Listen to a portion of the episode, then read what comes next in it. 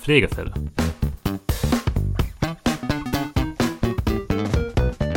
Der Podcast von Korinth Deutschland mit David Hausmann und Christoph Klaas.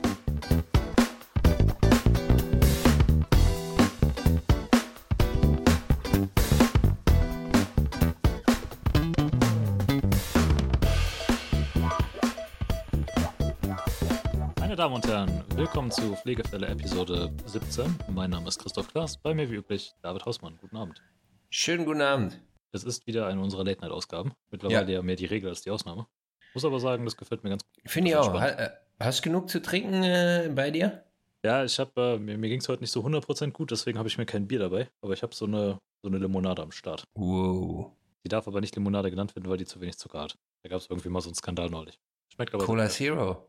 Nee, das ist irgendwie so ein, so ein, so ein Startup aus Deutschland, keine Ahnung, aber scheinbar gibt es in Deutschland ein Gesetz, dass eine Limonade einen gewissen Zuckergehalt haben muss. Und den erfüllen die wohl nicht, deswegen dürfen die sich nicht Limonade nennen. Was ah, ich okay. sehr merkwürdig finde. Oder das ist ein komplettes Marketing-Ding und ich falle da gerade voll drauf rein. Ich habe schon gedacht, du, du, du denkst hier, wir, äh, uns hören so viele Leute, dass wir den Namen nicht sagen dürfen. Ja, ich kann den Namen wohl sagen. Das, das Ding heißt Lemonade. Also Lemonade wie Limonenhilfe. ist auch so ein Ach so, nicht, nicht, nicht, Lemon 8, sondern Lemon Genau, Lem Lemon 8. Und da quasi nach dem Lemon kommt ein AID. Ja, 8. Alles klar. Ja, wo wir, womit wir beim Thema wären, ne? ja, was für eine Überleitung. Boah. Äh, ja, Nein. Überleitung. Wir möchten heute, äh, da ist ein Kreuz hinten drauf, das passt schon ganz gut. Wir möchten über die Schweiz reden, beziehungsweise möchten darüber reden, wie man da hinkommt, da wir beide ja den Schritt jeweils gemacht haben, um mal ins Ausland zu gehen. Wissen wir aus erster ja. Hand, wie das ist, so im Ausland anzukommen, sich darauf vorzubereiten, sich einzuleben. Und äh, wir hatten neulich ein Webinar zu dem Thema, wie man in die Schweiz kommt. Und da gab es doch großes, großes Interesse, große Nachfrage. Und ja. wir haben uns gedacht, wir machen das Ganze mal als Hörbuch. Ähm, wir gehen beispielhaft einfach mal den Weg durch, den man als Gesundheitsfachkraft äh, durchläuft, wenn man in die Schweiz möchte. Und dann mixen wir das Ganze so ein bisschen mit unserer eigenen Erfahrung, soll ja nicht zu trocken werden. Ja, genau. Und viel, viel Allgemeines ist natürlich dabei. Also genau. schon am Beispiel der Schweiz, aber es äh, äh, trifft meistens auf ähm, andere ausländische Erfahrungen auch zu. Ja, also Ausland, in einer gewissen Weise ist Ausland ja gleich Ausland. Ne? Also ob du jetzt in die Schweiz gehst oder nach Holland.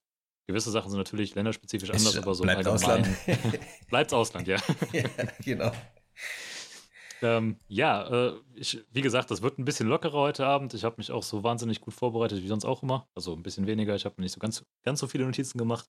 Ich, ich raschel hier kurz mal mit meinen Notizen. Die, du hast deine 17 Seiten Notizen wie, wie ja, ja, ja, genau. Ja, Verdammt. Wie, wie jedes Mal. äh, ja, gut, dann äh, habe ich jetzt richtig Bock. Aber bevor wir das tun, äh, unser übliches Thema, wenn wir bei das zweit am Start sind.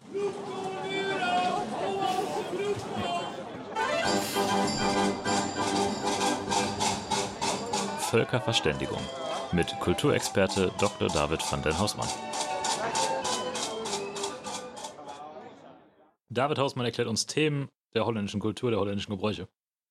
Ich habe noch nicht gesehen. Ich bin jedes Mal gespannt, ob die irgendwann gehen dir doch die Themen aus. Also, Ey, mir fallen jedes Mal, das, jedes Mal, wenn ich denke, ich habe wieder was weg von der Liste, dann äh, kriege ich wieder neu, neue Einfälle. Das heißt, meine Liste wird jedes Mal länger statt kürzer. okay.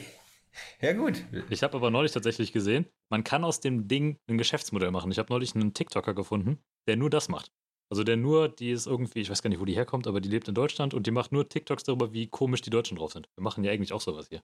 Nur halt in kleinerer Form. Theoretisch könnten wir TikToker werden und den Niederländern erklären, was sie so komische Dinge tun. Ja? Ja. Äh, ich habe heute mal zwei Sachen dabei und ich finde die alle beide gleich lustig, weswegen ich mich nicht entscheiden kann. Sag du mal eins oder zwei, dann darfst du dir das aussuchen. Zwei. Äh, zwei sind die Namen der Holländer. Ja. Weil Holländer haben, ich habe das bis heute nicht begriffen. Ich habe mich mit mehreren Niederländern darüber unterhalten. Die haben auch mehrfach versucht, mir das zu erklären. Ich verstehe bis heute nicht, wie niederländische Namen funktionieren. Äh, weil Niederländer haben grundsätzlich zwischen 4 und 37 Vornamen. Es wird aber nur einer benutzt. Und meistens kennen die ihre eigenen Vornamen. Also niemand außer ihnen selbst kennt die eigenen Vornamen. Kannst du mir das mal erklären, wie das funktioniert? Und äh, das ist, das ist ein Phänomen. Und oft ist auch noch so, dass nicht mal der Vorname benutzt, dass nicht mal einer der Vornamen benutzt wird, sondern richtig, dass ein komplett ja. anderer benutzt ja. wird, der eigentlich gar nicht im Pass drin steht. Und die Vornamen sind auch richtig merkwürdig. Die heißen dann irgendwie so Henricus oder so, also wirklich ja. alt, altertümliche Namen, die heißen auch christliche Namen. Äh, erklär mir das mal bitte, wie funktioniert das? Ähm, gute Frage. Ich, ich kann dir es am Beispiel vom, äh, vom Herbert erklären. Also tatsächlich Herbert hieß der, das ist der einzige Holländer, der ich kennengelernt habe, der Herbert hieß, aber der hieß eigentlich gar nicht Herbert. Und zwar, der hatte wirklich fünf, also ich kann sie, ich kann sie dir nicht alles sagen, aber der hatte wirklich fünf Vornamen, die in seinem Pass drin standen, außer, was weiß ich, Maria Franziskus, mhm. äh, keine Ahnung was. Und den nannten alle Herbert. Ja, ich habe ich hab eigentlich gedacht, der heißt Herbert. Also er unterschreibt dann auch. Das Komische ist ja, der unterschreibt dann auch mit Herbert. Ja, richtig. Die benutzen ihren also, Namen auch irgendwie nie, außer jetzt dem einen. Genau. Ähm, also wäre für mich schon schwierig, wenn du international irgendwie unterwegs bist, dass du dann, dass du dann mit einem Namen unterschreibst, der nicht mal im Pass steht. Das, also das ist was ganz komisches. Und ich, ich verstehe, ich verstehe es nicht wirklich. Und man konnte, also mir konnte auch bisher noch kein Niederländer da eine plausible Antwort geben. Und ähm, warum das so ist, jeder sagt halt, ja, ist halt so. Also man hat einen Rufnamen und man hat seine Namen, die im Pass stehen. Ja. Also es ist nicht bei jedem Holländer so. Ähm, bei, also meine Frau, die, ich habe fast noch keinen getroffen, der nicht irgendwie sieben Vornamen hatte. Die haben alle mindestens zwei oder drei extra Vornamen. Also meine Frau heißt nur Debbie. Echt? Ja. Die, die steht auch nur mit, mit Debbie im Pass drin. Aber ansonsten, das stimmt schon. Ähm, gibt's, äh, müssen wir mal im Büro fragen. Also würde mich interessieren, wie viel da, ähm, oder hast du schon mal gemacht? Also ich weiß, dass Boris zum Beispiel, unser Grafikdesigner, der hat auch sieben Vornamen. Der ist aber tatsächlich Echt? einer von Boris. Also der heißt dann irgendwie Boris mit Drittnamen oder so. Und hat er sich den selber rausgesucht? Das habe ich nicht gefragt. Aber das ist halt das Schöne, du siehst das dann immer, wenn du irgendwie von denen, das ist ja in Holland so gang und gäbe, wenn man irgendwie essen geht oder so, dann bezahlt einer und du schickst dann irgendwie einen, einen, einen Tiki rum und dann kriegst du das Geld zurücküberwiesen. Holländische ja. Banken geben aber grundsätzlich immer nur die Vor also die Initialen der Vornamen an. Und ja. du musst dann, also du kriegst dann halt die, die, äh, die Bezahlung, siehst ja den Nachnamen und dann fällt dir auf, oh, der Typ hat irgendwie vier Vornamen. Und du siehst aber nur die Initialen. Das heißt, du kannst dann immer schon raten, wie heißt denn der jetzt genau. aber eigentlich ist es so geil, wenn du sieben Vornamen hast, du kannst dann, ja, heute, heute bin ich mal, heute fühle ich mich so ein bisschen Boris. Ja. Ne? Dann, dann, und dann, morgen ein bisschen Johann. Morgen, ja, morgen bin ich schlecht drauf, da bin ich einfach nur der Kurt. Ja. Und dann, äh, also auch, auch ganz witzig, ja. Ja, aber dann, äh, das fand ich damals, das hat bei mir im Studium, äh, da bin ich so voll gegen die Wand gelaufen, weil die hatten mich dann bei der Uni, bei der Einschreibung halt gefragt, wie heißen sie denn eigentlich? Ne, habe ich meinen Vornamen angegeben. Und dann stand unter dem Vornamen Feld Rufname. Und ich dachte, was ist denn mein Rufname? Ich meine, ich habe sowieso nur einen Vornamen, deswegen äh, dachte ich so, ist das mein Spitzname oder so? Habe halt den Spitznamen eingefügt. Beziehungsweise ich habe halt Chris eingefügt, ne, weil das mein, mein Rufname zu der Zeit war. Und da nannte mich auch wirklich jeder an der Uni konsequent Christ, aber das geht halt darauf zurück, dass die Leute da halt ihren bevorzugten Vornamen aus den sieben, die sie haben, einfügen, weil die Uni ja sonst auch nicht weiß, wie nenne ich denn jetzt den Typ hier, der hat irgendwie sieben Vornamen, den muss ich irgendwie ansprechen können. Und dieses Rufnamefeld, das gibt es tatsächlich sehr oft. Und du hättest dir äh, jetzt auch was raussuchen können und dann hätte jeder dich so genannt. Ich hätte mir irgendwas da hinschreiben können. Und auf den äh, Namenslisten steht dann auch nur der Rufname vorne dran. Also das ist total geil. Du hättest dich quasi CEO nennen können und dann hätte ich jeder CEO genannt. Ja, Wäre sehr lustig geworden. Oder Chef. Oder Chef. Ja. Hey, hey, Chef. ja. Ja. ja, witzig. Aber cool, äh, also gute Frage. Ähm, ich, ich, ich weiß nicht. Ich werde es mal rumfragen. Wir können es ja, wir können es ja mal lösen in einer unserer nächsten Folgen. Es ja. gibt ja, also bei den tausend Leuten, die uns hören, dann, dann hört sicher auch einer mal die nächste Folge und weiß noch, oh, da haben, haben sie ja, weiß ich noch, ähm, können wir, ja, wir werden es auflösen. Das hören ja auch einige unserer niederländischen Kollegen tatsächlich, die Folgen. Äh, vielleicht könnt ihr uns das beim nächsten Mal im Büro erklären. Beziehungsweise nochmal erklären, weil ich habe es ja schon dreimal versucht erklärt zu kriegen und es immer noch nicht gerafft. Ja. Ja, gut. Wollen wir den zweiten auch noch machen? Gucken wir, wie viel Zeit Ja, wir komm, wir haben Zeit, ja. Okay, wir haben Zeit. Ähm, das zweite ist äh, so ein bisschen niederländischer Nationalsport. Und zwar äh, ist das eine, ja, das ist mir mehrfach aufgefallen. Ich fahre einfach so durch die Pampa, ne? Also, und dann sehe ich Niederländer, die an den unmöglichsten Stellen angeln. Und ja. aber auch echt viele. Also es ist nicht so, dass das irgendwie vereinzelt sind oder so. Du fährst einfach durch die Walachei, da ist irgendwie eine Pfütze oder so und da siehst du da zwei Niederländer, die angeln. Am, am krassesten ist das, in Amsterdam gibt es so eine Fährverbindung zwischen den beiden Seiten von Amsterdam. Und das ist halt eine befahrene Fährverbindung. Da kommt irgendwie alle zwei Minuten kommt da eine Fähre an. Und ja. ich sehe das regelmäßig, dass Leute, wenn die Fähre da abdampft, äh, sich da hinstellen und eben in dem Fähranleger angeln. Wo ich mir denke, ich meine, ich habe keine Ahnung von Angeln, aber mein Vorurteil war immer so, man braucht dafür stilles Wasser, weil sich die Fische sonst irgendwie nicht melden. Aber die gehen einfach regelmäßig hin, schmeißen da ihre, ihre Angeln rein, zwischen den Fähren und angeln ein bisschen. Und alle sind damit voll zufrieden. Ja, das, das sind ja Stadt, Stadtfische. Die, ja. die, die, die. sind das gewohnt. Die sind es gewöhnt. Die, die, die hören den ganzen Tag die Tram vorbeifahren, ja. tuckert, tuckert wieder so ein Dampfer vorbei. Ähm, ja, jetzt wo du sagst, also ja, ich bin ja schon ein bisschen eingebürgert hier und du mittlerweile auch. Aber das ist schon richtig. Also das kenne ich von, von zu Hause jetzt, von Deutschland überhaupt nicht. Dass das viel geangelt wird. Also wir sind natürlich mit, irgendwie mit so einem Haselnussstecken, einer Schnur und einem, einem krumm geschlagenen Nagel vorne und haben aber nie was gefangen. Irgendwie ein Wurm noch dran.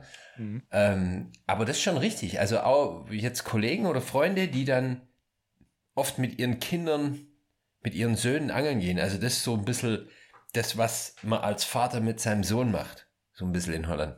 Ja. Also man geht mit seinem Sohn angeln. Ja. Ich finde es mega boring. Also vielleicht ich, nichts gegen die Angler, ne? muss ich sagen. Nee, ich war auch noch nie angeln, aber ich, ich stelle es mir jetzt nicht wirklich spannend vor. Außer wenn du jetzt einen Kasten Bier dabei hast, das dann halt krachen lässt. Das ist bei uns eher so das Ding. Bei uns, also ich hatte damals Freunde, die angeln gegangen sind, das war aber eher bei denen echt dieses, ich setze mich einen Tag lang mit meinem Boot auf den See und dem Kasten Bier. Ja. Aber das hier, ich, was ich halt nicht verstehe, ist, die machen das ja echt, die tracken dann so ein bisschen durch die Stadt. Die haben dann wirklich ihre komplette Ausrüstung dabei und latschen dann von A nach B und schmeißen für irgendwie drei Minuten ihre Angeln ins Wasser. Und ich kann mir nicht vorstellen, dass da irgendwas beißt. Also ich verstehe überhaupt nicht, wie dieses, dieses Angeln funktioniert. Ja, die haben, also was ganz witzig ist, ist ja die, die, also die richtigen, die, die das öfters machen, die bereiten das ja vor. Die gehen an einen, an einen Teich oder an eine Pfütze und ähm, schmeißen da ihre Köder erstmal rein. Ähm, und das machen sie ähm, in einem gewissen Abstand, paar Tage oder Wochen hintereinander, dass sich die Fische da in der Pfütze an den Köder gewöhnen hm. und dann fangen sie erst an mit Angeln. Weil dann wissen sie genau, dass die Köder, äh, die Fische fahren auf die Köder ab und die Fische denken dann, oh, hier ist wieder einer. Und dann beißen sie an. Ja, so, so machen Strategie. die das. weißt du, wie der, Fach, der Fachausdruck für einen äh, Forellenschwarm oder für einen Ort ist, wo viele Forellen leben? Nee. Ein Forellenpuff. Es ist echt? Ja. Echt so? Forellenpuff? Einer meiner Stiefbrüder mal erzählt, der hat mal irgendwie so einen Angelgutschein gekriegt oder so und ist dann bei jemandem, der Forellen züchtet, angeln gegangen. Und das heißt tatsächlich Forellenpuff, so eine, so eine Forellenkolonie. Finde ich sehr amüsant. Was ist denn hier los in dem Forellenpuff hier? ja, aber mach, äh, achten Sie mal drauf, sollten Sie mal in der nahen Zukunft in den Niederlanden sein, wenn schönes Wetter ist. Eigentlich auch, wenn es regnet, das ist den Holländern egal, die stehen dann draußen und angeln. Äh, haben jetzt ein kleines Zelt aufgebaut und äh, stehen den ganzen Tag da. Ja. Und wenn Sie mal in Amsterdam sind, gucken Sie mal auf den Fähranleger. Der ist direkt am Hauptbahnhof. Da stehen garantiert Leute, die irgendwie ihre Angel ins Wasser halten.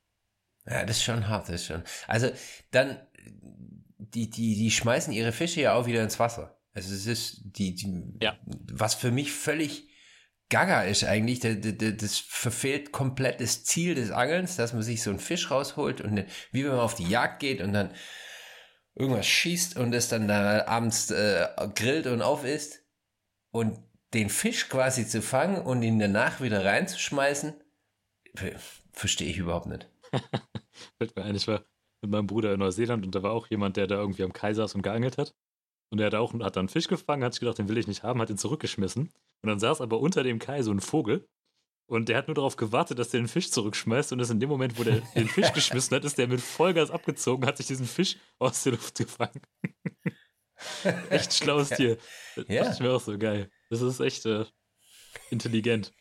Und, ja, cool. und der Fischer dachte auch so, ich wollte den Fisch eigentlich nicht, äh, ich wollte ihn wieder zurückschmeißen. Der Fisch äh, so kurz vorm Wasser, ja, er hat mich wieder zurückgeschmissen. Ja, Na gut. Vielleicht noch abschließend dazu, deine Kinder sind ja jetzt auch Niederländer, haben die auch sieben Namen oder haben die nur ein oder zwei? Ähm, haben alle nur einen. Und das ist auch dann wirklich der Name, mit dem sie angesprochen werden. Ja, ja, ja. Jetzt sind wir jemand, der als, als Firma äh, Menschen ins Ausland vermittelt. Äh, es ist sehr naheliegend, dass wir beide auch ins Ausland gegangen sind. Das macht es irgendwie, also es ist ja logisch. Ja, das macht es für uns einfacher. Ja. Äh, vielleicht die Menschen, die jetzt uns nicht seit Episode 1 zuhören. Äh, du bist ja damals zuerst aus Deutschland in die Niederlande und dann aus den Niederlanden in die Schweiz und dann aus, den, aus der Schweiz zurück nach Holland. Äh, was war denn damals dein initieller Beweggrund, überhaupt äh, Deutschland zu verlassen? Ja, das war, da war noch ein, was dazwischen. Hab ich was also vergessen. ich, ich habe nochmal Deutschland ja, vergessen dazwischen, ne? Deutschland, ja. Ich bin, ich bin zuerst nach, von, von Deutschland nach Holland, dann von Holland nach Deutschland, von Deutschland in die Schweiz, von der Schweiz wieder nach Deutschland und jetzt von Deutschland wieder nach Holland. Also bleibt bei drei Ländern, aber so ein bisschen hin und her, so, so ein bisschen Inselhopping. ähm, was, was mein Beweggrund war, damals in, in die Schweiz zu gehen oder in, nach Holland? Nach Holland. Ähm, meine damalige Freundin, also entweder Geld oder die Liebe, damals war es die Liebe noch. Und ähm, die wollte Theaterpädagogik studieren und das gab es damals nur in Ulm. Und die haben ja alle ein bisschen zu viel Schwäbisch geredet da, deswegen, sie, sie kam aus Wismar. Deswegen wollte sie auf jeden Fall nach Holland gehen. Und äh, ich war jung und äh, Braucht ja, das Geld. braucht das Geld, Hat, hatte kein Geld und äh, bin, war Krankenpfleger und bin dann äh, mit nach Holland gegangen. Und äh, ich bin geblieben und äh, sie nicht. Ja, spannend. Dass sie, ja. dass sie zurück ist, obwohl sie es initiiert hat. ja, ja. Und dein und du bist du bist ja auch nach Holland äh, ausgewandert, nur Studium ja, oder Studium. Ich wusste ja. nicht wo, wohin mit mir und äh, dann habe ich einmal irgendwie so einen Tag der offenen Tür mitgemacht, habe festgestellt, die Holländer können Universitäten bauen, äh, die Deutschen scheinbar nicht. Ja. Hatte dann die Wahl zwischen irgendwie mit 500 Leuten in Köln im Hörsaal zu sitzen oder einer echt cool aussehenden Uni zumindest in Holland zu studieren. Das dann gemacht. Ja. ja. Und muss aber auch sagen, ich habe es nicht bereut. Also es war, war eine gute Entscheidung. Vielleicht nicht ja, die Uni schön. selbst, aber der, der Schritt nach Holland war auf jeden Fall, ja. auf jeden Fall gut. Und ja, bist du noch da? Ich bin ja noch da, richtig. Ja. äh, vielleicht können wir da aus der Motivation mal einfach gerade ableiten, warum würde man das überhaupt wollen? Also, was würden wir jemandem erzählen, der jetzt sagt, ich bin nicht so ganz schlüssig, ob ich vielleicht mal in die Schweiz möchte als, äh, als Pflegefachkraft oder auch als generell Mitarbeitender im Gesundheitswesen? Ja, ich, ich, ich würde es auf jeden Fall jedem mitgeben. Also ob es jetzt die Schweiz ist oder was anderes oder ein anderes Land, ich würde es jedem empfehlen, was du dort erlebst und was du, ähm, wie du dich da weiterentwickelst, wenn du sowas, wenn du sowas miterlebst, so, so, so eine, eine Auswanderung und ähm, sich anzupassen in einer anderen Kultur, das bringt dir was fürs Leben, also für dich selber und für, für fürs Leben. Und ähm, ja, dann haben wir noch gar nicht über die fachinhaltlichen Gründe geredet mhm. im, im Gesundheitswesen. Also es gibt, ich, ich würde, wenn jemand sich überlegt, es zu machen, dann kann ich es ihm nur wärmstens empfehlen. Also äh, unabhängig davon, dass wir jetzt Leute in die Schweiz vermitteln, ist trotzdem so, dass es ähm, ja ich, ja, ich würde es machen. Und wenn man nach einem Jahr oder nach einem halben Jahr wieder zurückgeht, dann äh, hat man es gemacht und man hat seine Erfahrungen gemacht und äh, es gibt so viele coole Sachen, die man machen kann in der Schweiz. Und ähm, ja. ja, also es gibt keinen Grund, es nicht zu machen. Und die Schweiz bietet sich halt dementsprechend dann auch an, weil man ähm, was finanziell auch ähm, ja sehr schön ist. Also weil man Ja, weil man einiges halt verdient. finanziell professionell, da ist echt viel. Ja, genau. Man kann, also man kann dorthin, man kann Spaß haben und man kann eine schöne Zeit haben und trotzdem mit einem, äh, mit einem vollen Sparkonto dann wieder zurück nach Deutschland gehen, wenn man wieder zurück möchte. Das ist vielleicht ein ganz guter Punkt, was du gerade eben gesagt hast. Ja, ich meine, wir sind da jetzt nicht ganz äh, unbiased, ne, weil wir arbeiten ja in dem Bereich, aber genau deswegen habe ich diesen Punkt reingebracht, dass wir auch beide ins Ausland gegangen sind. Wir stehen da schon hinter, ne? Sonst würde ich das nicht erzählen oder würdest du das auch nicht erzählen. Ähm, ja. Also ja. für die Leute, die jetzt sagen, ja, aber ihr wollt ja nur, dass wir damit Geld verdienen, ja. Okay, aber unabhängig davon ist es super, im Ausland zu arbeiten oder im Ausland Erfahrung zu sammeln. Ja. Ich, also ich würde auch niemanden überreden wollen. Nee, Jetzt absolut so, nicht, nein, nein. Ähm, weil, das bringt auch nichts. Nee, also man muss das schon selber wissen. Ich, wenn, wenn jemand zweifelt, dann würde ich ihm, würde ich ihm gern mitgeben, dass, ja, Zweifel auf die Seite und man, man, man erlebt schon. Also ja. man erlebt schon irgendwann, wie es dann wird. Und wenn es eben nichts ist, dann geht man wieder zurück. Heutzutage ja. ist ja, also die Schweiz, ja. Ich meine, Schweiz ist äh, drei Stunden, je nachdem, wo du lebst in Deutschland, im Auto weg. Also das ist jetzt nicht die Welt. Ja, ja. von Weil am Rhein aus fünf Minuten. Ja. ja. ja, Hamburg ein bisschen weiter, aber ja. Es gibt ja auch Modelle, dass man nicht immer oder nicht sofort vollständig äh, ins Ausland geht, dass man da erstmal irgendwie schnuppert oder so, aber grundsätzlich haben wir nichts davon, wenn jemand über uns ins Ausland geht und sich dann unglaublich unwohl fühlt. Also das, nee, das nee, muss schon auf, auf die Fall. Person auch passen. Und das ist auch irgendwie ja. wichtig, dass man das mal vorher evaluiert, dass man vorher miteinander spricht. Ja. die Person kennenlernt, weil sonst, wenn du jemanden ins Ausland schickst, da hat ja niemand was von. Ne? Also dann schickst du jemanden ins Ausland, dann hast du den dafür zwei Monate oder so, die Person ist todesunglücklich, haut nach zwei Monaten wieder ab, dein Kunde ist sauer, weil, weil du hast dem ja mal vermittelt, der nach ja. zwei Monaten wieder weg war.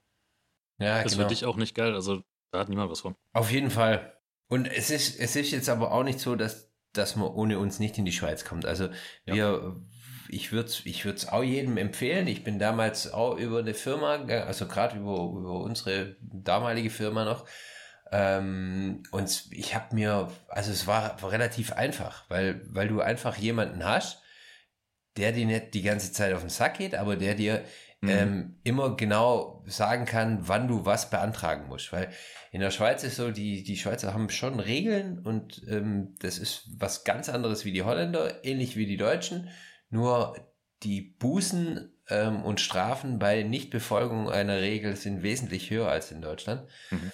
Und äh, dann äh, kann man schon froh sein, wenn man manchmal jemanden hat, du, ähm, ja, du hast jetzt noch eine Woche, um, äh, keine Ahnung, deine Bewilligung zu beantragen oder deine Krankenversicherung ja. abzuschließen und dann ähm, wird es teuer. Ja. Ja, das kommt auch immer auf das Land an. Ne? Also die Schweiz, klar, es jetzt liegt ein bisschen näher an Deutschland. Das ist jetzt kein, kein Hexenwerk, aber es gibt schon noch signifikante Unterschiede. Ja. Aber sowas wie Holland, das ist ja eigentlich, da brauchst du auch dann direkt eine andere Sprache. Da ist ein komplett ja. anderes System, was das Gesundheitssystem angeht. Also da ist es dann schon eher hilfreich, jemanden zu haben, der dir im Zweifel dann ein bisschen mehr unter die Arme greift. Ja. Ähm, ja, aber dann gehen wir doch den, den Prozess einfach mal so ein bisschen durch. Also ich nehme jetzt einfach mal an, ich bin jetzt hier Max Mustermann. Ich habe gesagt, hey, ich will in die Schweiz. Ich habe gerade mit äh, dir irgendwie ein dreistündiges Telefonat geführt, ähm, in dem du mir alles, Mindestens. ja, in dem du mir alle äh, Fragen zum, zum Arbeiten in der Schweiz erklärt hast. Meine Damen und Herren, ich lüge hier nicht, weil ich weiß, wie oft David mit Kandidaten telefoniert und wie lange. Ähm.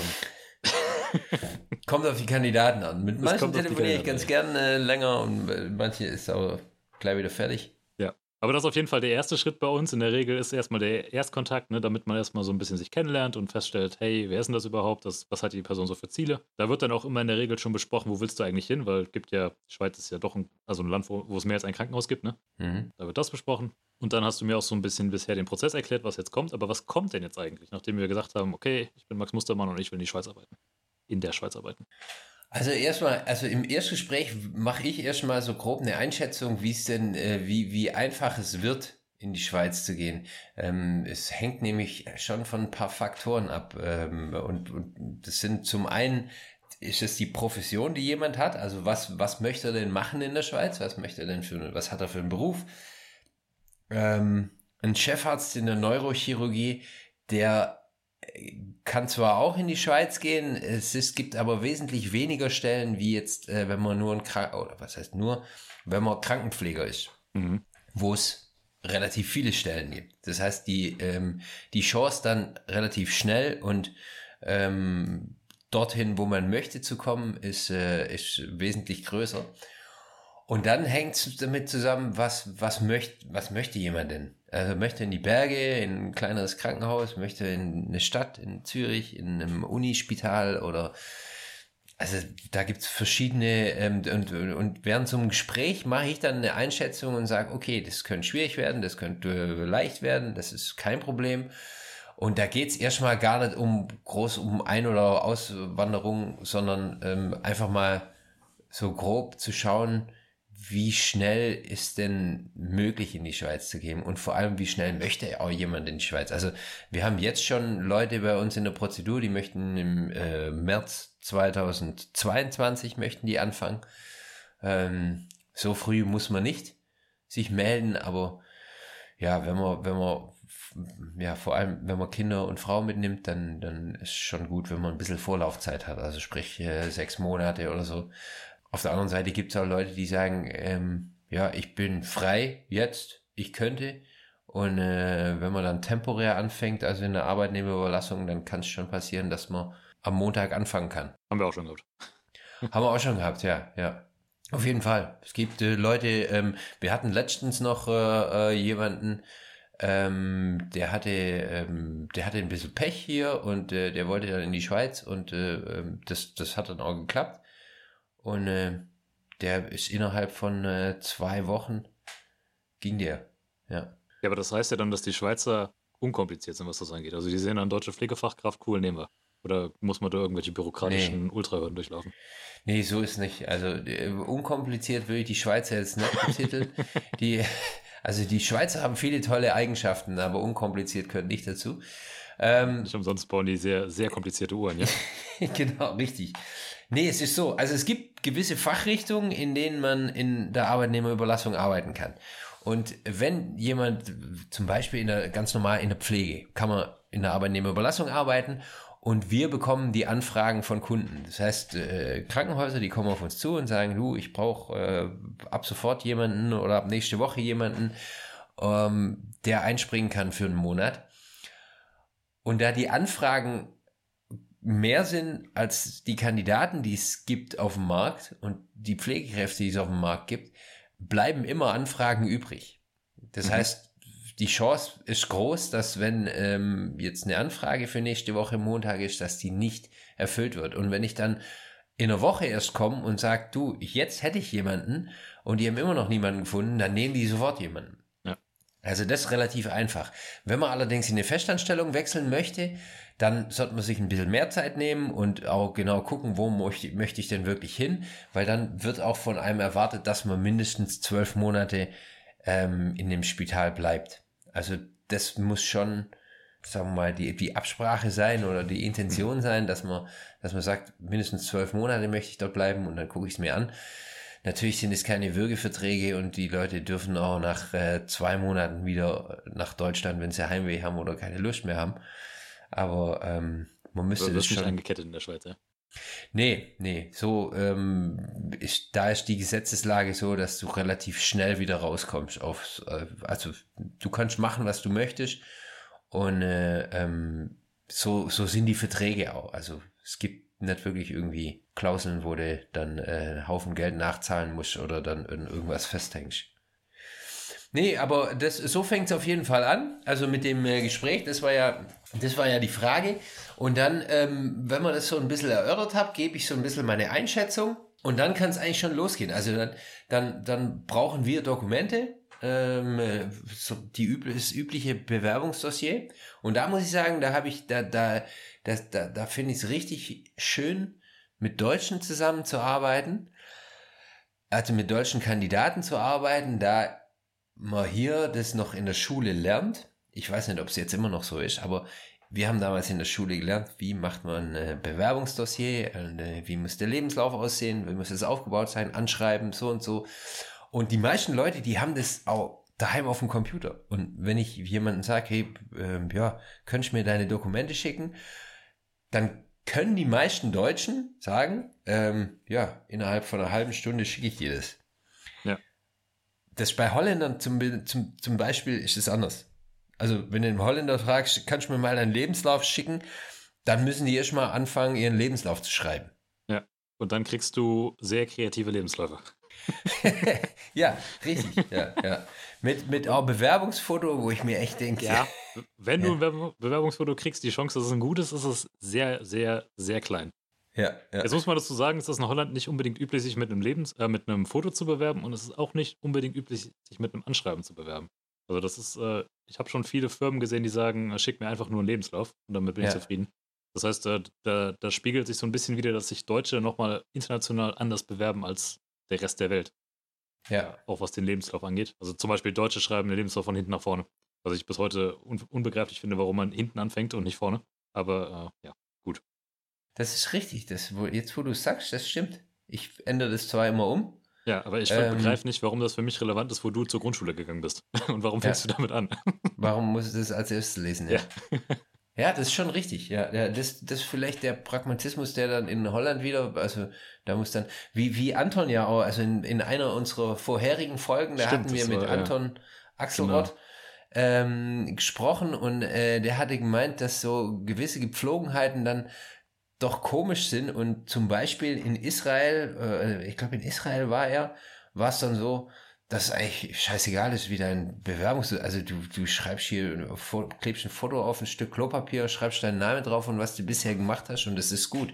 Ja. Und das merkt man auch. Also wenn man, wenn man dann aus, aus den nordafrikanischen Ländern Lebensläufe bekommt, die sehen auch so aus. Und das hat nichts damit zu tun, dass die Leute irgendwie zu blöd dafür sind oder sich nicht anstrengen oder wie auch immer, sondern es ist ja einfach so. Ja, es ist und, Teil der, wie man sich da bewirbt. Und das ist ja. auch nicht so, dass wir jetzt sagen, wir möchten unbedingt Lebensläufe haben. Es geht mehr darum, dass die, die Krankenhäuser, die wir die Kandidaten vermitteln, dann am Ende Lebensläufe wollen. Ne? Und die Exakt, müssen halt ja. aussehen, wie die Kandidaten oder wie die Krankenhäuser das möchten, weil sonst sagen die Krankenhäuser Danke, next. Genau, genau. Das also das ist, ist, das ist nicht so, dass wir da penibel sind auf irgendwas bestehen, sondern mehr, das erhöht halt eure Chancen. Weil wir hatten da mal Leute, die sich beschwert haben, dass wir unbedingt ein Bewerbungsfoto wollten. Ich meine, ich persönlich muss jetzt nicht sehen, wie du aussiehst, aber das Krankenhaus möchte schon gerne wissen, wie die anstellen. Stimmt, genau. Da hast du geantwortet, glaube ich. Ja. ja. Ja, ich habe, ich, ich muss dann sagen, es ist so, dass du, dass du, dass wir oft äh, Vorwurf, den Vorwurf kriegen, so, ja, will ich doch nicht abgeben und meine Daten hier und Daten da.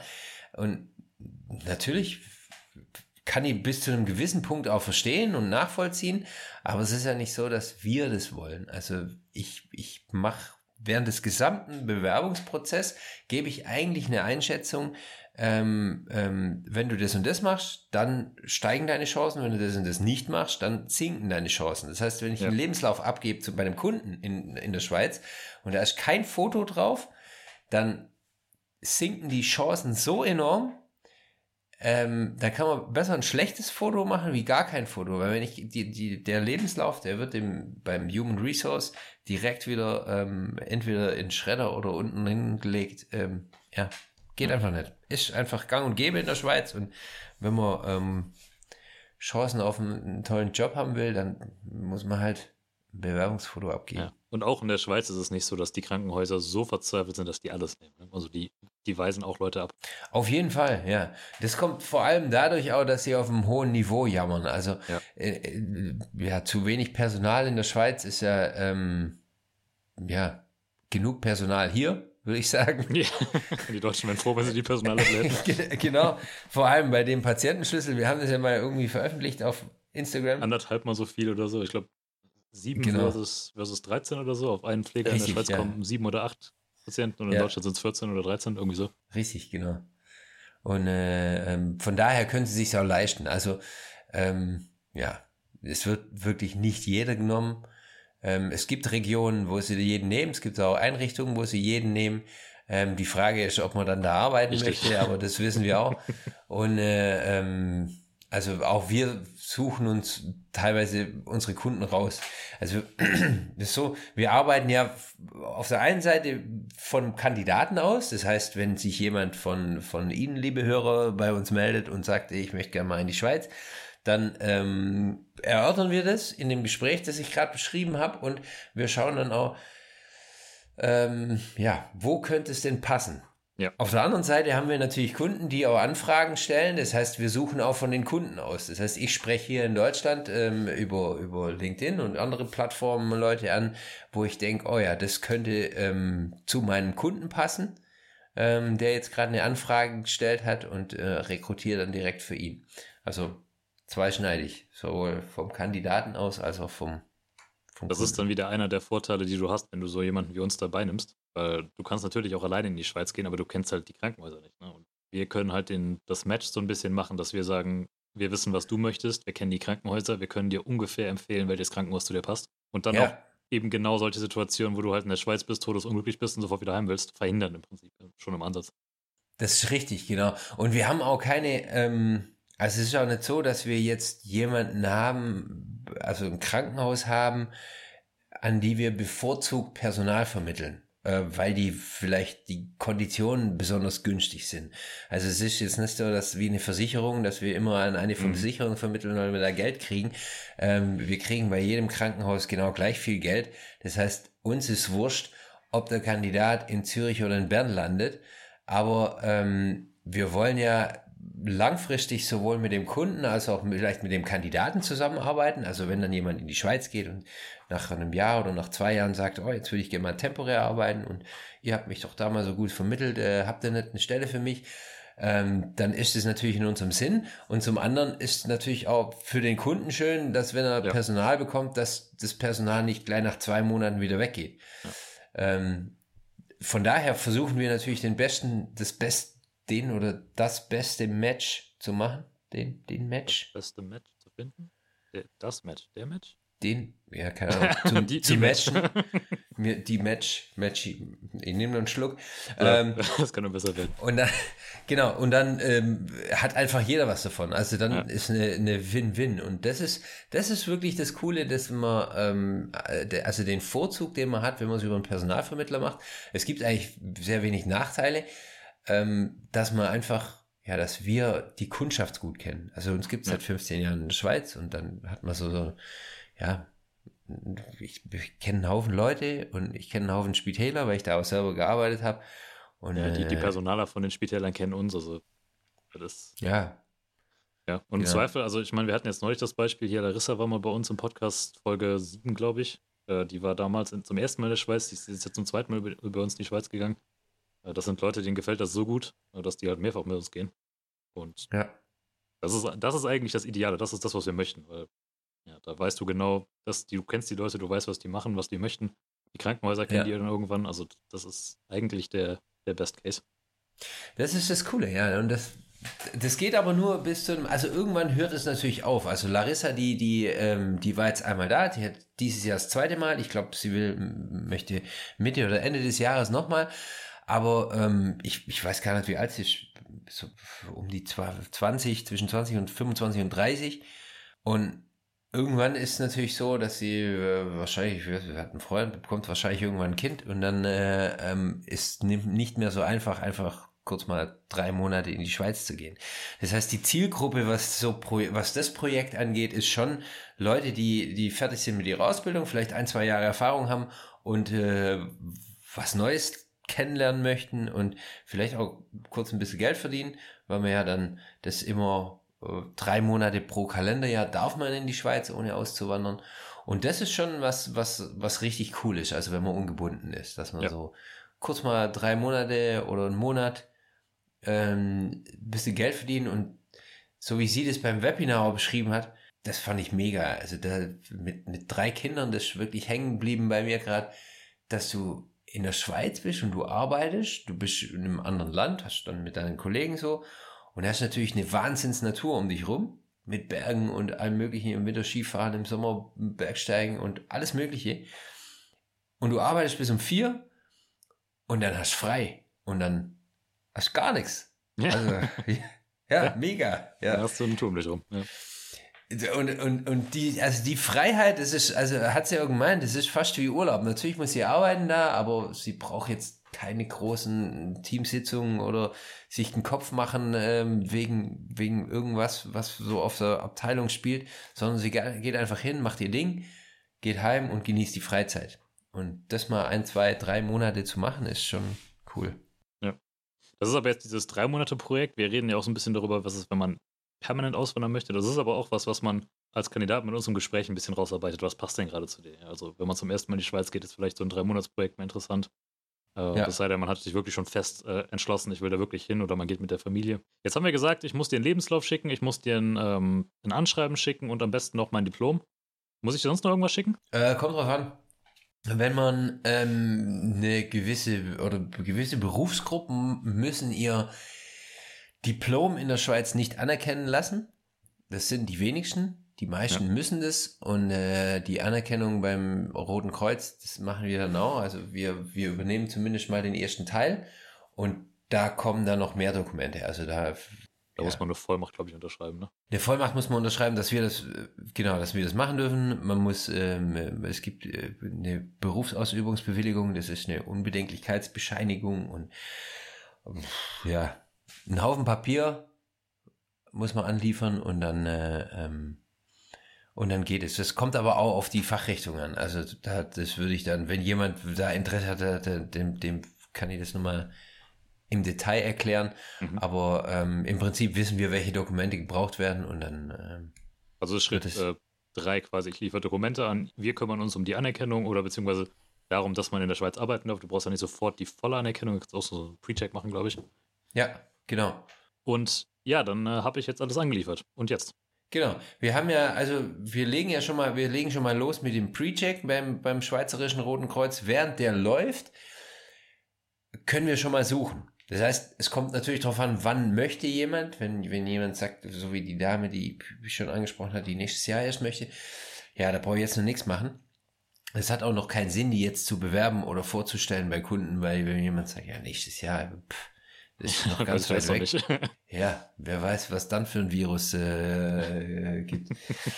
Ja, dann, aber theoretisch wäre es so, wenn jetzt jemand äh, gerne im Anfang Juni oder, oder Anfang Juli anfangen möchte, dann müssten wir jetzt schon loslegen. Und dann würden wir uns drum kümmern, ähm, bei welchen Kunden dann ähm, angefragt wird. Und wir gehen dann auch tatsächlich zu den Kunden noch und ähm, besprechen es dann. Ähm, wahrscheinlich folgt noch ein Gespräch in der Schweiz, also so ein Skype-Gespräch, so ein mit Übergabegespräch mit, mit dem, in der Schweiz. Genau, mit dem Team in der Schweiz, dass man, ähm, dass man einander ein bisschen kennt. Weil ich habe, äh, wir können, also das ist so ein bisschen unsere Philosophie, wir können natürlich einfach den Lebenslauf irgendwo auf den Tisch knallen und dann, äh, ja, wenn er gut genug ist, dann wird er von selber angenommen und wenn nicht, dann halt nicht. Aber es ist ein Vorteil, den Kandidaten auch ein bisschen zu kennen. Deswegen sind die Telefongespräche manchmal auch ein bisschen länger, dass man jemanden kennenlernt und den dann auch dementsprechend anbieten kann. Also dann kann ich dem Kunden was erzählen über den Kandidaten und ich kann in meinem Kopf auch schon, schon die Match machen. Die Match. Also die, also die ist auf keinen Fall. also die ist auf keinen Fall. Das ist nicht wie die Nutella. Das Match. Den Match. Ich, ich glaube, es ist der Match. Ich, ich bleibe mal bei der Match. Der Match machen. Den Match machen. Hört sich, hört sich auch scheiße an. gut. Ähm, ihr wisst, was ich meine. Und dann, und dann wird jemand angeboten, genau. Vielleicht müssen wir das der Vollständigkeit halber mal erwähnen, dass wir tatsächlich, weil wir jetzt Leute in der Schweiz übergeben, wir haben einen Partner in der Schweiz. Wir sind ja eine Unternehmensgruppe, das ist quasi ein anderer Teil des Unternehmens, der in der Schweiz sitzt, ja. als wir jetzt. Und wir übergeben die Kandidaten quasi in die Schweiz, weil die Firma, du brauchst in der Schweiz eine, eine Vermittlungslizenz ähm, und das hat halt dieser Teil der Firma, wir haben den nicht, weil wir nicht in der Schweiz sitzen. Deswegen arbeiten wir quasi mit den Schweizer Recruitern zusammen. Und da müssen wir vorher halt auch mal den, mhm. den Match herstellen, äh, dass die halt auch wissen, wer du eigentlich bist oder wer ihr seid. Weil die am Ende auch wirklich zu den Krankenhäusern hingehen und euch anbieten. Und da ist es halt am besten, wenn die auch wissen, mit wem wir ja. zu tun haben. Aber dann äh, nur für den Fall, weil wir jetzt öfters mal gesagt haben, wir übergeben euch oder ihr habt Kontakt mit den Leuten in der Schweiz, dann wisst ihr was. Es ist dieselbe Firma, dieselben Leute, nur halt anderer Teil der Firma. Genau. Ja, Jetzt hast du also angefangen, mich zu bewerben. Du hast auch tatsächlich vielleicht mal das ein oder andere Krankenhaus gefunden, das gesagt hat, hey, der Max Mustermann, den würden wir gerne ja. mal kennenlernen. Da rufe ich dich sofort an, Max, weil dann, ähm, wenn, wenn dich jemand kennenlernen möchte, also wir vereinbaren vorher schon mal eine grobe Richtung, wann es denn möglich wäre, wär, in die Schweiz zu kommen für dich, um, um zu schnuppern, so wie wir das nennen, also so eine Schnupperwoche. Dass man sich mal anguckt, was, ja, bei welchem Arbeitgeber arbeite ich denn überhaupt? Man man hat da so eine Hospitation, die man, ähm, wo man morgens dann mit auf der Abteilung oder ähm, in der Praxis oder im Reha-Zentrum dann mit mitläuft und ähm, dann nach dem Mittag ist dann meistens so, ein, so eine Art Bewerbungsgespräch mit dem Personaldienst, äh, in der es dann ums, äh, um die Arbeitsbedingungen geht. Und das organisieren wir dann äh, im Vorfeld, machen wir, denken wir eigentlich schon, ja, so zweite, dritte Juliwoche könnte hinhauen und sobald sich der erste Kunde meldet und sagt, ja, ich würde den, äh, den Max gern kennenlernen, dann sagen wir, ja, alles klar, ähm, dann dürfen Sie sich einen Tag raussuchen in der Woche und äh, wir machen einen Termin aus und die folgenden Kunden oder quasi Krankenhäuser, Interessenten, die müssen dann um den Termin rumplanen. Und das funktioniert meistens. Also meistens kommen die, die Kandidaten dann am Montag an, haben Dienstag, Mittwoch, Donnerstag, eventuell Freitag noch einen, einen Termin bei, bei einem Krankenhaus oder, oder einer Praxis und gehen dann am Wochenende wieder heim und können sich dann eigentlich raussuchen. Aber David, da muss ich jetzt in die Schweiz fahren und dann muss ich mir dann ein Hotel nehmen und ich habe ja gar kein Auto. Was mache ich denn jetzt? Wie, du hast kein Auto? Naja, muss ich dann in der Schweiz durch die Gegend fahren oder? Ich will eigentlich auf den Punkt raus, dass wir euch ein Auto stellen. So, Punkt. Ja, genau. Wir haben, wir haben, ich weiß Das war die schon, hervorragende äh, Vorlage für unser Marketing-Pitch hier. Ich hätte nur noch reinköpfen müssen. Ja, richtig. Ja. Ähm, genau, wir haben, also die Möglichkeit gibt es auf jeden Fall. Wir haben äh, bei uns im Büro, wir haben ein, ein, ein Auto, ein, einen kleinen Ford äh, Fiesta, der bei uns steht. Das heißt, wenn jemand kein Auto hat und mit dem Zug und mit äh, oder mit äh, dem Flugzeug kommt, dann äh, darf er sich für die Woche das Auto ausleihen, kostenlos und dann äh, die Kunden, sagen wir mal, besuchen. Die meisten Leute kommen aber mit dem Auto. Also erfahrungsgemäß ist so, die meisten ja kommen mit dem Auto. An der Stelle übrigens die Warnung, fahren Sie in der Schweiz auf keinen Fall so schnell. Das kostet Geld. ja, genau. Dann kann es äh, kann's schon teuer werden, so ein Besuch. Also grundsätzlich sind unsere Dienste kostenlos für Kandidaten, aber wir bezahlen natürlich keine Verkehrsbußen. Das heißt, die werden dann schon direkt weitergeleitet, wenn dann mit dem Fiesta mit 70 durch die 30er-Zone geheizt wird und dann. Das, das klingt vielleicht lustig, aber das ist passiert. das ist, das ist schon, äh, schon öfters passiert, ja. Und dann gibt es halt mal kurz 250 Frankly äh, ja. Rechnung. Ja, dann wird es teuer. Und wenn man dann den Job nicht mal annimmt, äh, dann, äh, dann, ja, ja. dann war es ein teures Abenteuer, so für, für eine Woche. Aber gut, ähm, genau, das ist auf jeden Fall drin. Wir, wir, wir, wir kümmern uns da äh, drum. Das Einzige, mit dem man rechnen muss, sind schon die Reisekosten. Also das, das, äh, ähm, man muss selber tanken, man muss selber schauen, dass man in die Schweiz kommt. Das ist was, was wir nicht bezahlen. Und äh, ähm, wir versuchen natürlich so eine Unterkunft, äh, weil man dann die ganze Woche da ist, versuchen wir bei den Spitälern zu regeln.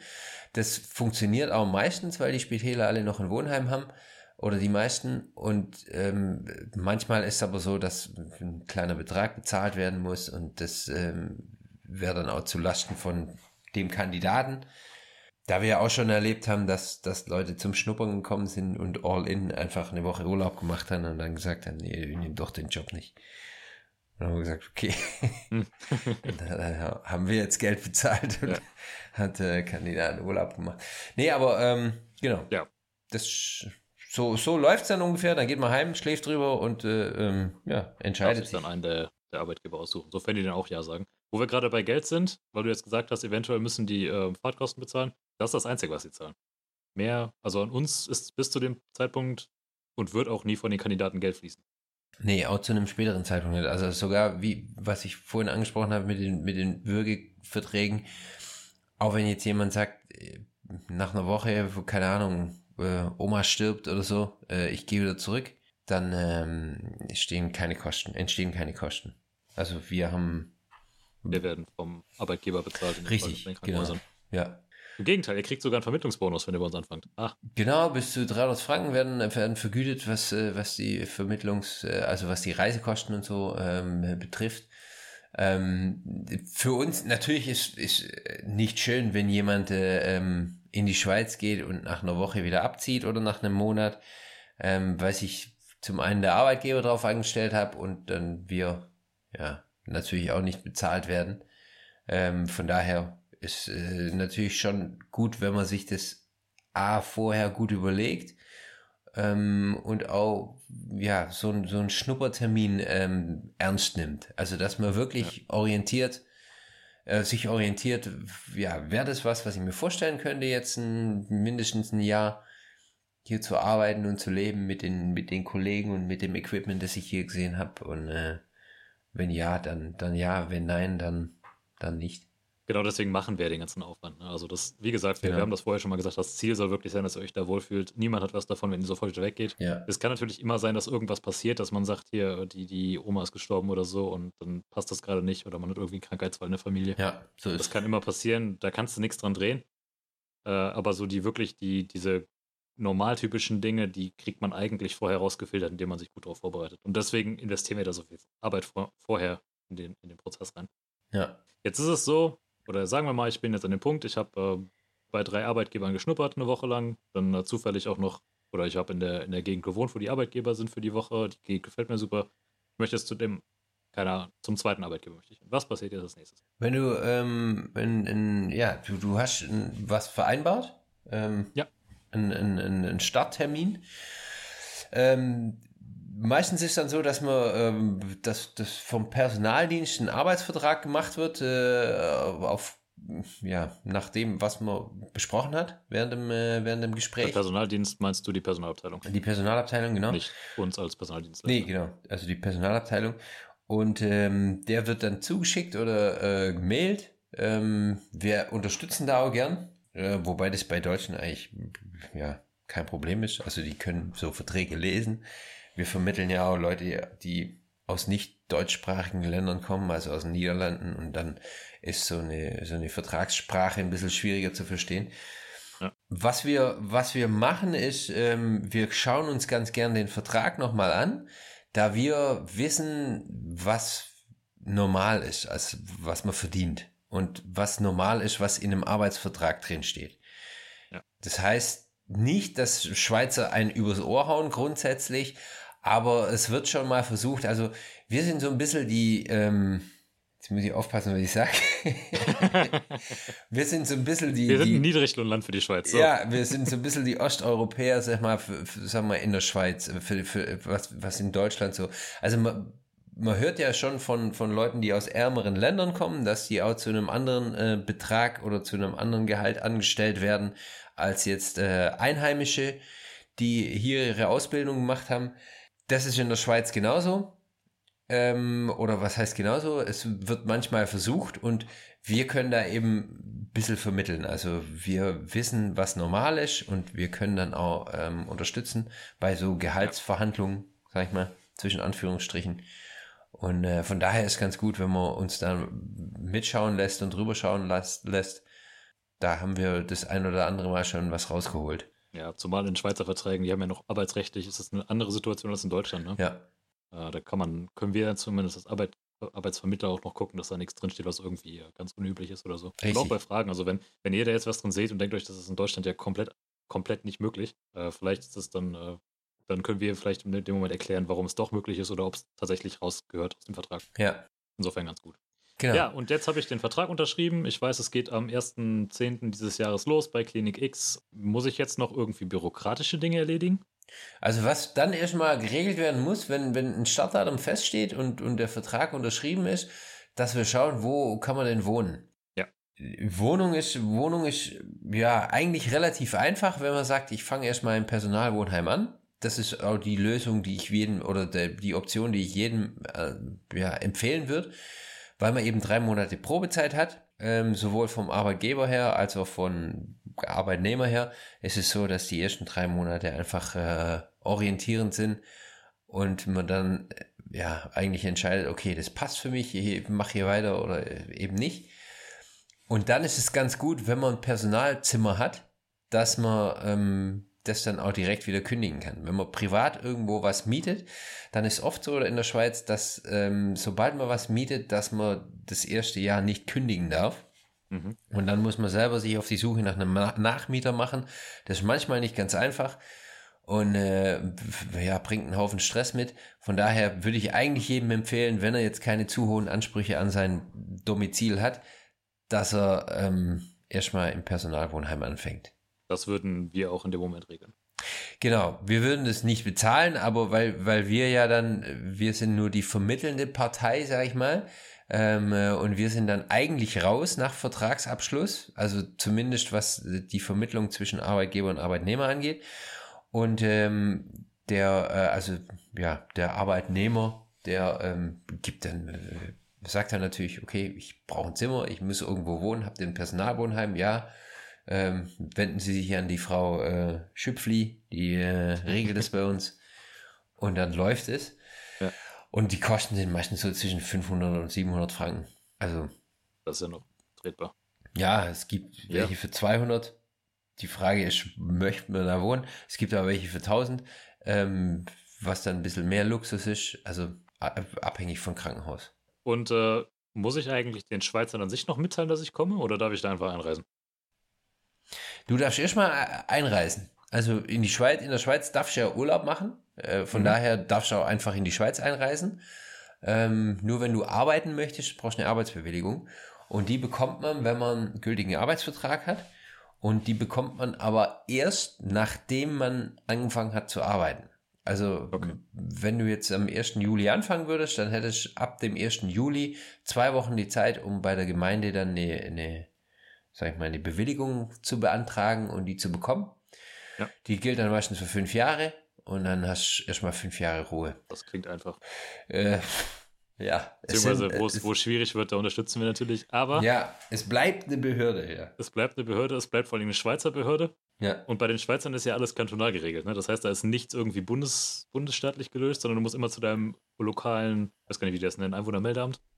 Äh, Richtig. Einwohnermeldebehörde ja. latschen. Äh, online ist da wahrscheinlich sowieso noch gar nichts möglich, nehme ich an.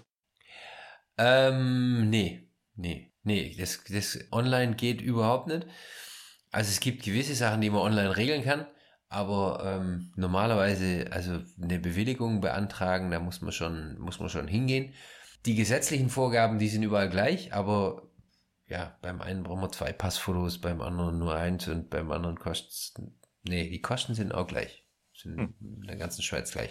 Kostet 90 Franken für fünf Jahre. Ja, man muss es machen, von daher keine Wahl. Ja, das heißt, ich bin jetzt angekommen, ich habe mein Zimmer, die Schweizer wissen auch, dass ich da bin, ich darf auch da sein, ich habe meinen Pre-Check gemacht, der gilt für ein Jahr, das heißt, danach muss ich meine Anerkennung starten.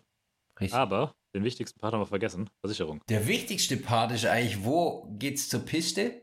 Aber äh, die Versicherung ist auch nicht ganz. Skipass, genau. Wo kriegt man Skipass her? Ja. Kriege ich ähm, den vom Arbeitgeber gestellt. es gibt Krankenhäuser, die machen das, ja. Es gibt Krankenhäuser, die machen das, ist wirklich so. Und äh, ich habe in Davos gearbeitet und das war richtig cool. Da, da ist, bist quasi am Fuß, ja, ein paar hundert Meter laufen und du, du kannst einsteigen in den Lift. Und äh, da gab es Vergünstigungen, wenn du einen äh, Jahresskipass äh, ähm, dir geholt hast und beim Krankenhaus gearbeitet hast. Ach Gott. Äh, ja. Ich hatte mal eins gesehen, die haben damit geworben, dass es irgendwie ein firmeneigenes oder spitaleigenes Boot gibt, das du dir leihen kannst und damit dann über den See fahren kannst. das ist ja geil. Ich habe wieder vergessen, welches Krankenhaus das war. Ja, das ist ja geil, das kann die auch nicht. Ja. Gut, aber Versicherung. Ich brauche eine Krankenversicherung im Zweifel und brauche ich noch mit der anderen Versicherung? Nee, im Grunde, ähm, also je nachdem, was man selber so für Ansprüche hat. Es gibt ja alles Mögliche. Man kann, auf, man kann sich für alles versichern, glaube ich, mittlerweile. Aber eine Krankenversicherung ist Pflicht. Ähm, die Krankenversicherung gehört da, ähm, gehört da in gewisser Weise zu den äh, Sozialversicherungen. Es ist aber anders wie in Deutschland. In Deutschland ist ja so, dass der Arbeitgeber einen Teil von der Versicherung bezahlt, die Hälfte. Ja. Ähm, zumindest bei der gesetzlichen äh, Versicherung ist so. Bei privaten, weiß ich nicht, kenne ich mich nicht so aus. Aber in, äh, in der Schweiz ist es so, dass es nicht vom Arbeitgeber abhängt.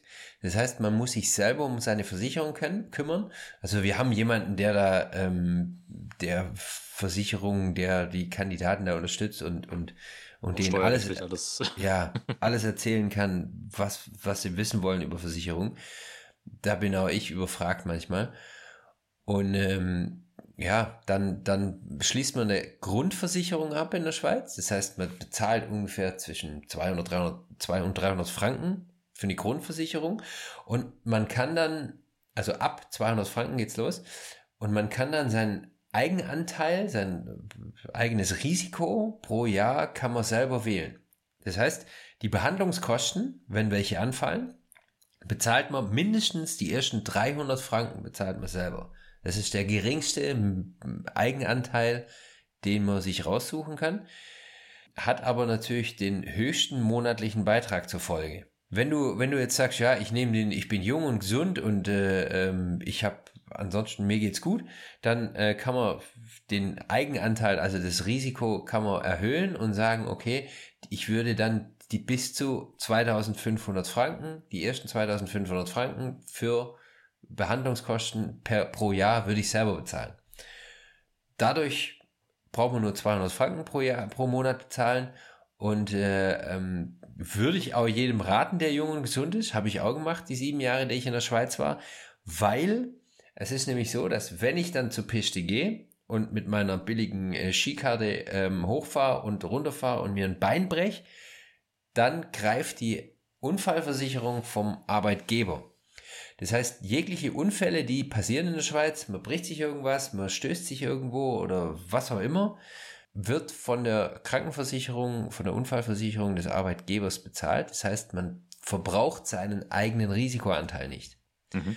Der kommt nur zum Einsatz, wenn man wirklich krank ist. Also ich, ich hole mir Corona oder, oder, oder einen anderen Schnupfen. Nee, Wobei da nicht, weil Haus, Hausärzte nee. sind sowieso gedeckt, aber wenn du irgendwie im Krankenhaus eine Behandlung durchführen lässt oder so. So tief würde ich da aber auch genau. gar nicht reingehen, gerade weil das, äh, das führt zu weit weg. Ja, Wenn ihr da genau. Fragen zu habt, das funktioniert ein bisschen anders als das deutsche System. Ihr merkt das schon, äh, da helfen wir auch gerne weiter. Ja. Wie gesagt, wir haben da jemanden, der sich da wirklich mit auskennt. Äh, mit einem Blick auf die Uhr würde ich sagen, wir kommen so langsam Richtung Ende. Wir sind ja auch jetzt in der Schweiz angekommen. Natürlich, wenn ihr in der Schweiz seid, bleibt mit uns in Kontakt. Ihr kriegt natürlich, äh, oder ihr kriegt jetzt seit neuestem ein äh, wunderbares, unglaublich tolles äh, Willkommenspaket mit den wichtigsten Dingen, die ihr haben müsst. Unter anderem eine Toblerone. Was man auf jeden Fall braucht, ja. Ja, natürlich braucht man eine Toblerone. Ist das irgendwie verpflichtend oder so, dass man je, zu jedem Zeitpunkt eine Toblerone mit sich führen muss? Es schmeckt doch geil. Es ist echt, äh, wir haben mal, das, da gibt's, da gibt's was Geiles. Das hat 200 Franken gekostet. Mein Bruder, der ist 30 geworden damals und wir haben ihm eine 4 Kilo Toblerone gekauft. Oh, krass. Und äh, da, da, hat er natürlich das meiste weggeschmissen, aber das ist schon ja. Mega. Ich habe ja dieses Willkommenspaket jetzt zusammengestellt und äh, es gibt auch eine Möglichkeit, dass man sich Toblerones bedrucken lassen, lassen lässt. Und oh ja. äh, ich hatte überlegt, ob ich Korinth äh, Toblerones bestelle, aber du musst halt immer irgendwie, ich glaube, 10.000 Stück davon bestellen. Das konnte ich dann nicht rechtfertigen. In der Menge vermitteln wir noch nicht. Nee, hätte ich jetzt ähm, nicht unterschrieben. Yeah. Aber gut, ihr kriegt das von uns. Ähm, wir, wir, bleiben natürlich, wir haben das, äh, unser Büro in Zug. Ne? Wir machen da regelmäßig, haben wir irgendwelche Anlässe. Jetzt mit Corona natürlich ein bisschen weniger, aber vorher hatten wir ähm, so, so Aperos, die geselligen Stell dich eins heißen in der Schweiz. stell, dich, ähm, stell dich ein, klingt ein bisschen. Ja, Umtrunk? Ja, Umtrunk, ich weiß es nicht. Ich, ich kenne das als stell dich ein. Aber gut. Wir haben Skiwochenenden also es ist nicht so, dass ihr da komplett auf euch allein gestellt seid. Wir haben da schon eine kleine Community an Leuten. Ihr seid ja auch nicht die einzigen Deutschen, die da sind, die wir vermittelt haben. Nee. Ähm, ja, und auch bei so Kleinigkeiten, weißt du, Kontoeröffnung, äh, wie kriege ich einen Handyvertrag oder wenn ich eine SIM-Card brauche, sowas ist halt. Genau. Ja. Sowas kriegst du am besten raus, wenn du jemanden fragst, der schon mitgemacht hat. Ja. AKA uns. ja, ja, natürlich. Und das, das, ist auch wichtig, weißt du, wenn du so in dem, in dem Land bist und so komplett auf dich allein gestellt bist, dann ähm, ist es auch schwieriger. Es ist schon cooler, wenn du jemanden hast, der dir auch ein bisschen so ähm, zeigt, wie es eigentlich gerade läuft in der Schweiz. Ja, also kommt drauf an, was für ein Typ du bist. Wir haben, wir, wir bieten das natürlich an. Wir haben äh, zum Beispiel, wir, wir haben eine WhatsApp-Gruppe von Leuten, die ähm, eingewandert sind und die dann ab und zu am Wochenende was machen. Wenn jemand da Interesse hat, dann ist natürlich kein Problem, wenn man da ähm, mit aufgenommen wird. Auf der anderen Seite gibt es auch Leute, die sagen, nee, nee, du lass mal, ich, mach, ich selbst. mach mein eigenes Ding und ich will ja. nichts mehr mit euch zu tun haben. Also, oder. Ja, das ja, kommt auf euch, ja. Ne? Gibt's auch. Und ist auch okay. Also völlig, äh, ja, auf jeden Fall. Wir bieten es an und wenn jemand da Gebrauch von machen möchte, sehr gern. Ja.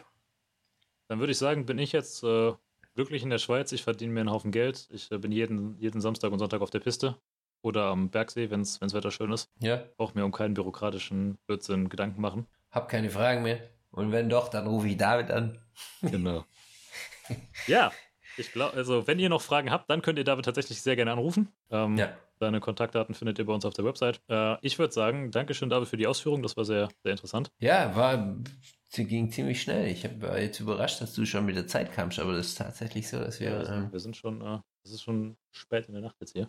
Wenn ihr, meine Damen und Herren, tatsächlich in der, äh, Interesse haben solltet, in der Schweiz zu arbeiten, dann, wie gesagt, könnt ihr euch gerne bei David melden. Ihr könnt bei uns über, der, über der Website www.corinth.de, da gibt es äh, bei den Kontaktoptionen zum Beispiel eine Möglichkeit, ein Gespräch mit David einzuplanen. Wenn es euch am besten passt, dann kann man genau diese Schritte nämlich mal angehen.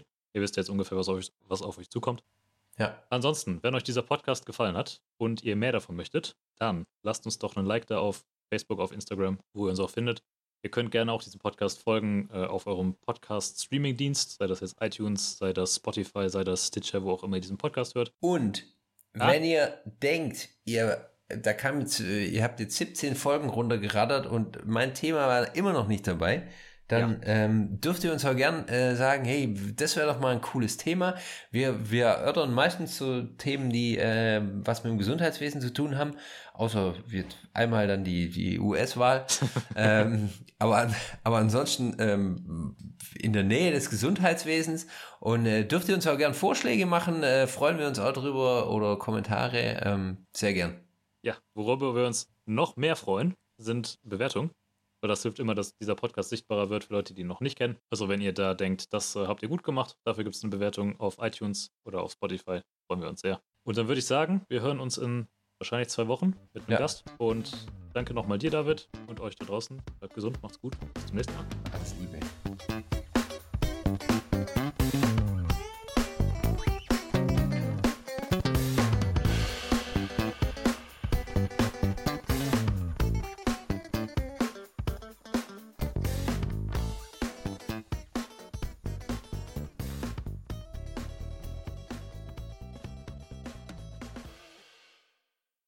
Mit den Impfstoffen ist es gefühlt so wie mit den Getränken auf einer Party.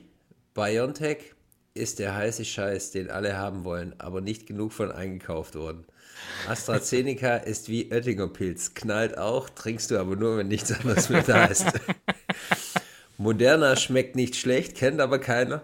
Sputnik 5 ist der Absinth, den später am Abend noch ein paar Freaks mitbringen. Ja. Es soll tüchtig orgeln, aber du hast gehört, dass man davon wahlweise blind oder dumm werden kann. Und die Typen, die noch mal zur Tanke gefahren sind, um Johnson Johnson zu holen, sind immer noch nicht zurück. geil. Stark.